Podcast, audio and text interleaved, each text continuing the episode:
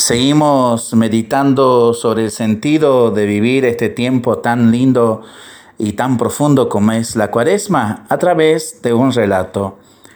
Al borde de un oasis había una palmera. No era muy grande y todavía tenía mucho que crecer para ser una robusta palmera.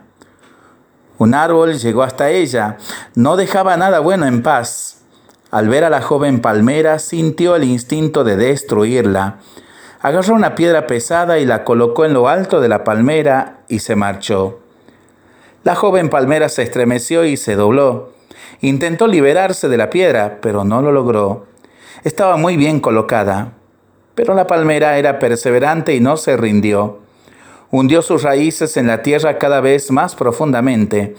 Con sus raíces llegó al agua subterránea del oasis y bebió y se hizo fuerte y creció y fue levantando la piedra.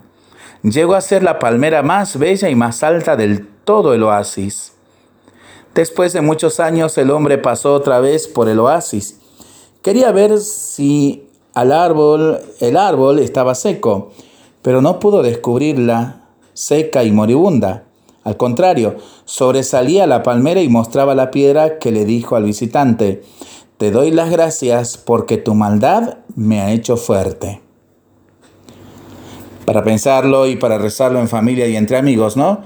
Mientras lo hacemos, pedimos al Señor su bendición, le seguimos pidiendo por el fin de la pandemia, de las guerras y por el buen tiempo para nuestras vidas, nuestros animalitos y nuestros campos. Y nosotros responsablemente nos cuidamos y nos comprometemos a ser verdaderos instrumentos de paz.